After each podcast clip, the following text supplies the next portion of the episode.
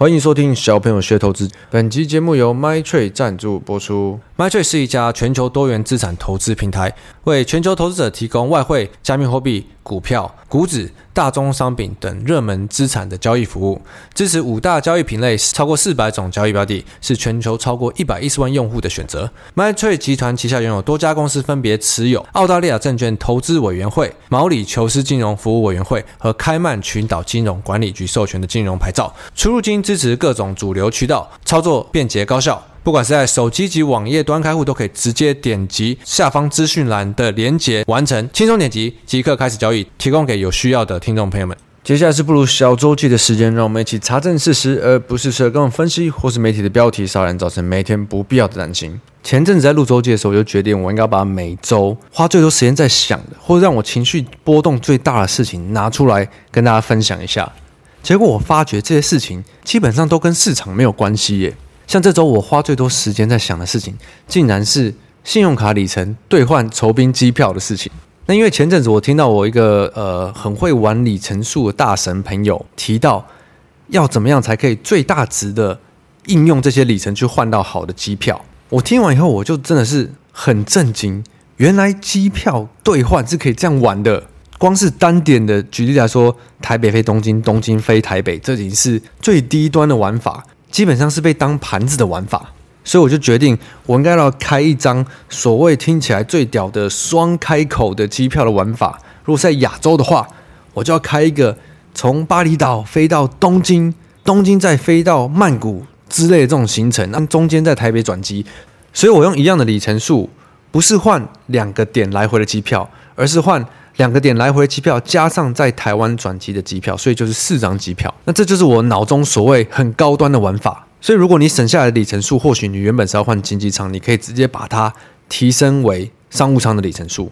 飞台北的转机的这过程的时间，我都可以自己去开。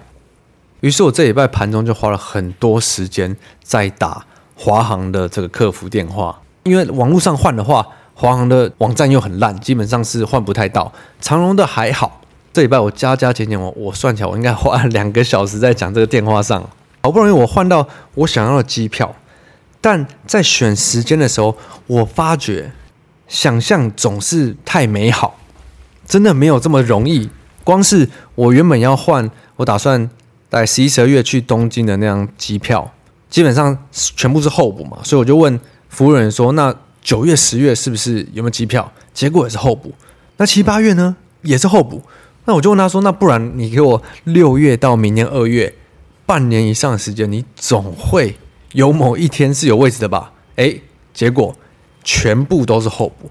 我后来才知道，原来换酬宾机票，东京的行程真的太夯了，所以基本上全部都是候补，换不太到。航空公司也宁愿把他的票卖给一般人嘛。现在一张去东京的机票，呃，正常来说不是联航的话，是不是也可能快要两万吧？所以我深深的感受到，不管是哪一个领域，你真的是要花时间去研究跟去计划你要怎么换这些东西，水都是很深的，不是随便听到去玩一下去换一下就可以换到你想要的。但我又是属于那种，如果我投入一件事，我就会很想要花所有的时间把它好好的做好。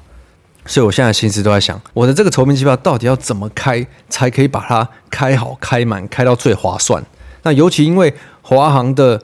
信用卡里程数三月底以后开始涨价，然后四月中以后它就不能换这个比较高阶的玩法的机票的换法。所以在那个之前，如果你有华航的里程数在信用卡里面，记得一定要把它拿出来研究一下怎么把它花掉，不然那个之后就只能换最基本低端的那种被当盘子的玩法。那提醒一下，如果有像我在疫情的这段时间累积了很多华航的里程数的朋友们，一定要把它换掉。说到涨价这件事情，你看不止兑换里程数的里程都要涨价了。最近身边的涨价的感觉，好像是在台湾有史以来最有感的一次吧。不只是各种小吃啊、便当啊，甚至呃，昨天我还听我女友说，她打去订一家原本我连我都觉得是划算的日料店，因为现在日料店动不动就是什么三四千、五千那些很夸张的价钱嘛。有一家我一直觉得还不错，那我记得价位大约是两千。左右已经在日料里面，我觉得算是 CP 值相对高的，也一口气好像涨到什么两千八、两千九。那我女友就问他说：“那你们的菜有不一样吗？菜色有比较多吗？”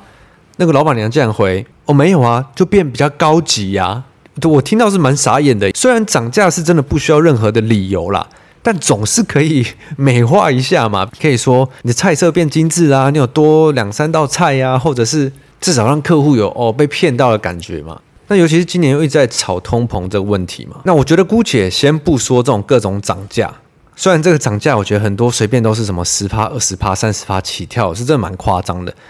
可是我觉得通膨的问题，以全球来讲，站上去很难回来的。很大一个原因，或许我觉得很多人可能都疏忽掉了，是在人们生活形态上的转变嘛。就举例来说好了，平常我们叫 Uber Uber 点的食物的价钱，跟你直接去餐厅买的绝对不一样嘛。因为基本上 Uber 是抽大概三成到四成，所以很多餐厅他接 Uber 的单子，他不一定是会赚钱的，这种单子可能就是比较像是打折宣传行销的手法。那有些店家他就会把原本的，例如说我卖一百块的菜，我既然要被抽三成，剩七十的，我就直接加价。如果加个两三成，点 Uber 人他们还是会点嘛，因为他们就是不想出门，想要用叫的。如果比原本贵个二十块、三十块，其实还是会叫啊。其实这就是一个很大的通膨的来源嘛。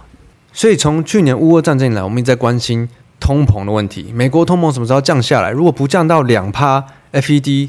不会停止升息的这种言论，那会不会其实通膨它有可能之后永远都降不回两趴的这个水准呢？那更别说我们陆续有提到的，最近还是很常在吵的失业率的问题嘛。产业的形态，人们的生活形态都转变了，就算是每个人都有两个职缺。这些人还是没有打算要去做这些工作嘛？或许他开 Uber 送 Uber E，呃，在网络上卖东西之类的，太多新的形态的生意模式在发生了。难道金融圈这些人不知道这些事情吗？他们一定知道啊。可是因为我自己也待过金融圈很久，所以我知道，当你在圈子里的时候，大家每个月都在追这些数据的时候，你不太可能当第一个去说。哎，我们不要看这些数据了，这些数据不准，没有人在关心失业率了，没有人在关心通膨了。你不会吗？应该说，就算你去做这些事了，其他人也会觉得你懂什么？年轻人你不懂啊，小伙子你我们看了二十年了，你懂吗？所以我觉得这就是一个很大原因，专业圈持续的追这些，我觉得某种程度上在生活产业形态上转变有点失真的数字，可是他们还是会持续追下去。那我们这些不专业圈的媒体圈、散户圈，还是只能跟着金融圈在追的数字一起追。就算你觉得有疑惑，可是当大家都这样渲染，价格又往那边反应，其实真的很难跳脱出这个圈圈。虽然我常常在说，如果你好好的看新闻，有查证事实的话，你可能就赢过九十趴的人。但我我最近有明显的了解到。其实没有这么简单，因为如果你不是这个产业的人，如果你是平常忙于自己的本业的，其实也不一定有时间或者是知道怎么去查证事实嘛。我昨天学校日在下课的时候，就跟一个盲肠科医生的同学在聊天。那因为两个礼拜前他就有问过我关于银行的这些事情啊，会不会造成金融海啸啊？他需不需要担心啊？我当时是跟他说，他就比较像是一个。呃，暂时性的恐慌嘛，有点像之前的恒大事件那样子，大家跟他解释过。所以，我们昨天就聊到，哇，你看，果然今这个礼拜的新闻都是说什么，哇，银行业的担忧退去啊，回头过来看，可能就是一个独立事件。那大家这么恐慌，是不是有点像笑话一样？但我这位医生同学他就提出一个我可能之前比较没想到的事情，他说啊，我们又不是懂金融的人，真的对我们这种不懂金融的人。很难去分辨这个到底是市场在恐慌，还是真的需要担心的一件事情。他还开玩笑说：“如果你要问我开肛门的事，我倒是很懂病人的身体怎样是他自己乱担心，怎样是他真的需要开肛门。”我突然就觉得哦，好有道理哦。所以多数的时候，人们跟着市场的情绪在恐慌是再合理不过的。那绝对是我给我同学几个建议啦。但最简单就是，你就周末花个十五十分钟听我的周记，我讲给你听最快嘛。不然的话，如果下一次又发生某一件事情的话，那这个应该很很快就会有了，应该没几周或者下个月，反正这这种事情一天到晚在发生的嘛。下一次发生这种事情的时候，第一个第一个先打折，对，市场上永远都会把事情讲的是最坏的。如果最坏的发生了，市场上分析，市场上担心的。呃，分析师的预估就像矽谷银行第一个礼拜各种报告出来的时候，大家估出来的东西都是最坏的，所以发生某件事情的时候，先打折，八九折不够，至少先打个打个半折吧，打个五折六折，先看事情有没有真这么夸张，绝对不要去完全相信市场上最坏的打算，因为最坏的打算发生的时候就是大概一成吧，极少会发生。因为假设的前提就是把大家都当成废人，可是实际上你可能是公司，可能是老板，可能是总统、政府会跳出来试着找到一个方式解决这个问题。但假设里都没有。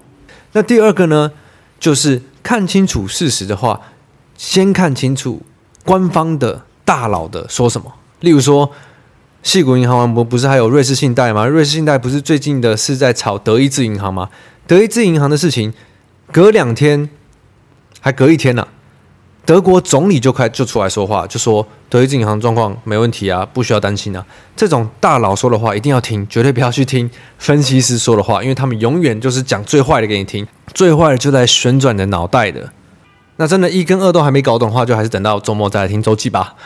讲到德意志银行就有趣了，我们班上刚好有一位学姐，她是德意志银行的台湾总经理，我在。昨天上课之前，我就想好，我一定要去问他了。之前都没有机会问到这种被诬赖的公司的高层。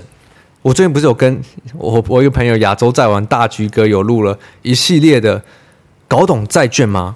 虽然有些人听这个债券的部分可能会觉得很没有共鸣，很没有感觉，可是这次一整个事件就是在讲债券。那尤其市场又很喜欢用什么债券殖利率啊，或者是债券倒钩，什么两年期、十年期这种东西去吓你嘛。所以，就算你没有共鸣，我觉得还是可以好好把这几集听完了之后，你就不会觉得，呃，市场拿来吓你的这些债券的东西跟你这么遥远。因为其实债券的东西，你一旦观念通了，它可能比股票还容易懂。德意志银行这件事情，其实我觉得根本就是一个乌龙嘛。虽然虽然我不知道来龙去脉，但我知道市场又在猎女巫的感觉，好像要找出来说，谁有问题？昨天上课的时候，我就特别去问了我们班德意志银行总经理。我问他说：“这件事情我知道一定是你们公司被诬赖了，但我都没有机会去问到被诬赖的公司的高层他们的感受是什么。”他就跟我说：“感受就是非常的困扰，因为他也知道自己家公司的资产负债表、现金什么都很健康，没有问题。可是当你被市场诬赖的话，所有你的客户的风控跟可能法遵这些的就要来跟你确认你有没有问题嘛。所以他说他这一周都在处理。”各个客户的风控来问他们一些例行式的公事上的问题，让他非常的困扰。他有跟我说这个来龙去脉到底是发生什么事吗？那主要就是因为，主要就是因为听说有一家美国的对冲基金最近有去放空了德意志银行的债券，放空了他们的 credit。这如果你有听大居哥的那几集一系列的话，你应该就会知道为什么可以这样做。那因为德意志银行是唯二。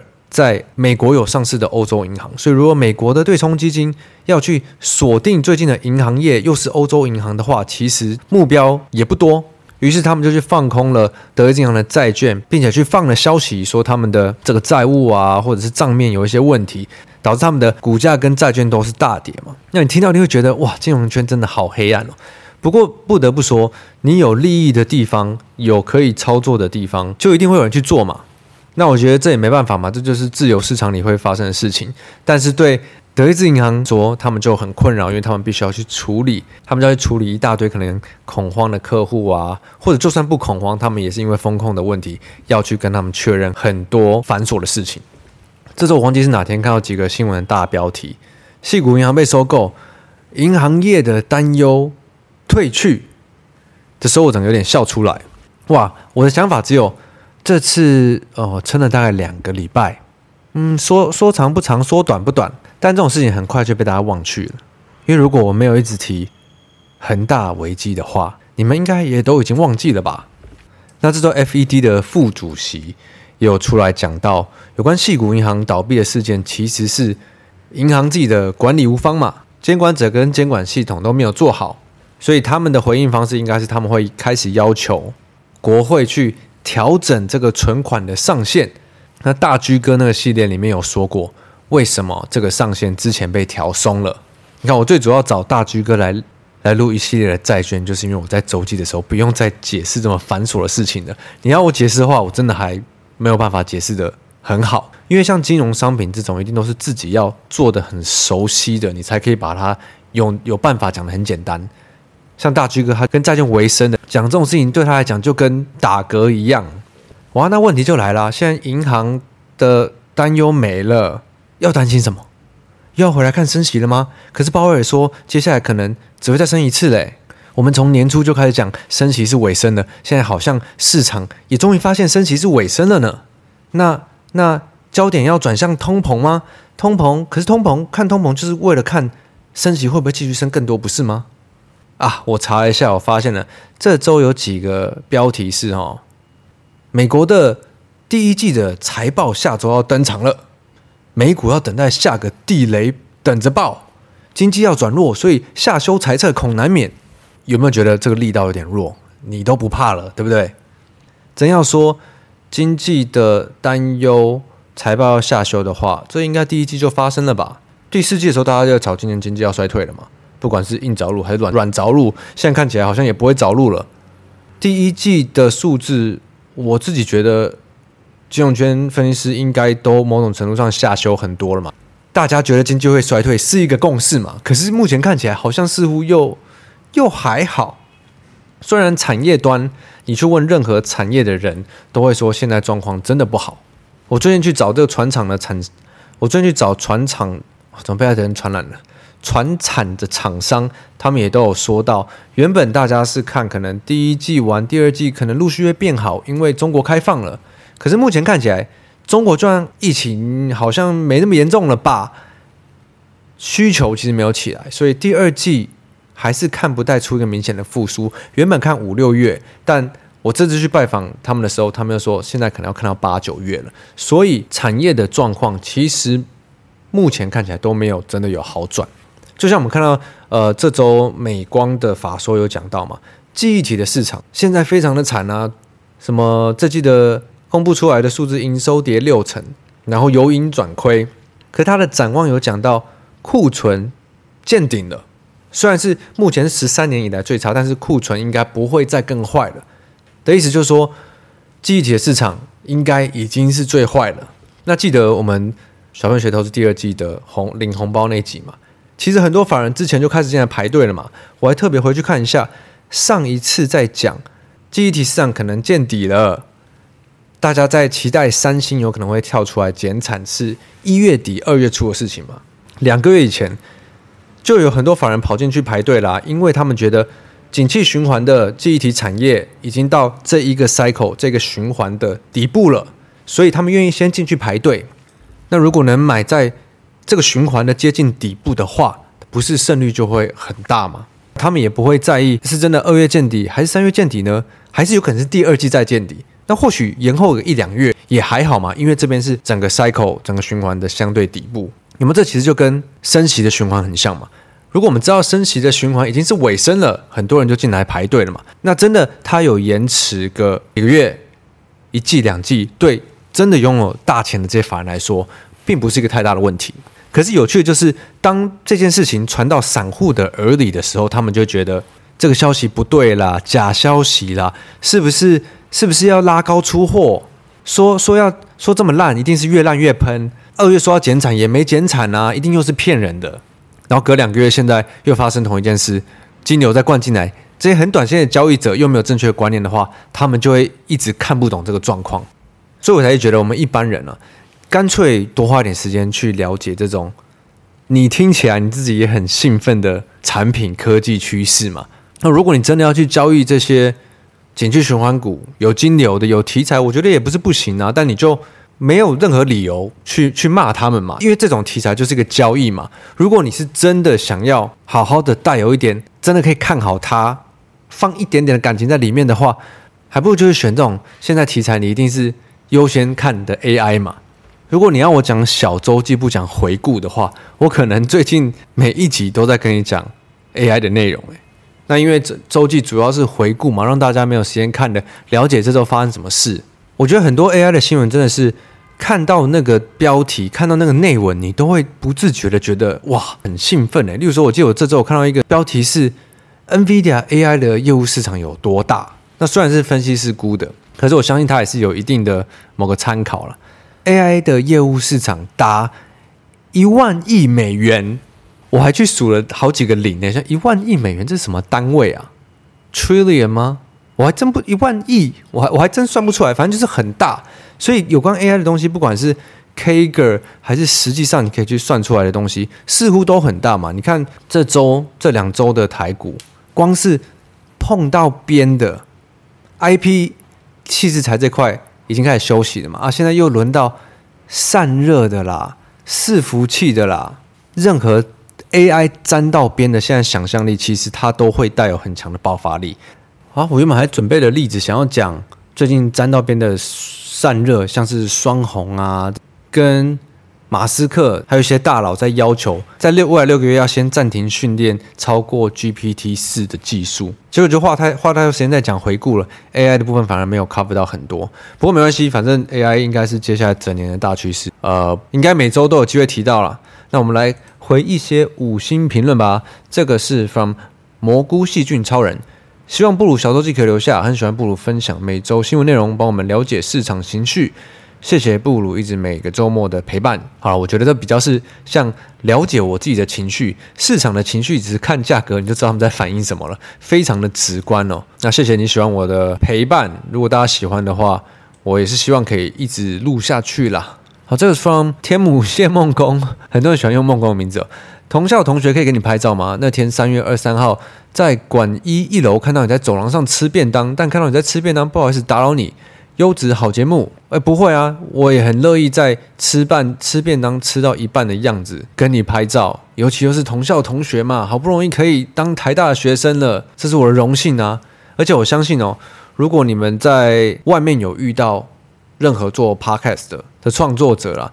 你们有去找他搭话，或者是怎么样的跟他 say 个 hi，我觉得大家都会很开心。如果有遇到的话，千万不要觉得不好意思，蛮多人会这样讲的，不好意思来跟呃我们讲话。其实如果你来跟我们讲话的时候，我们反而会很高兴，因为这样代表我们的内容是有人喜欢，有被人注意到的嘛。所以下次记得有看到的话，至少 say 个 hi 吧。好，再一个，这个是放孤放风筝策略。以后订阅内容，布鲁还有机会录放风筝更多的细节吗？好久没听到布鲁分享大绝招了。有，我会分享。最近主要是因为大部分的内容都在统合在放风筝 App 的选股里面。那我一直想说，等 App 出来以后，因为人格测验的部分是免费的嘛，是每个人都可以测的。测完以后，你再再决定自己要不要去订阅。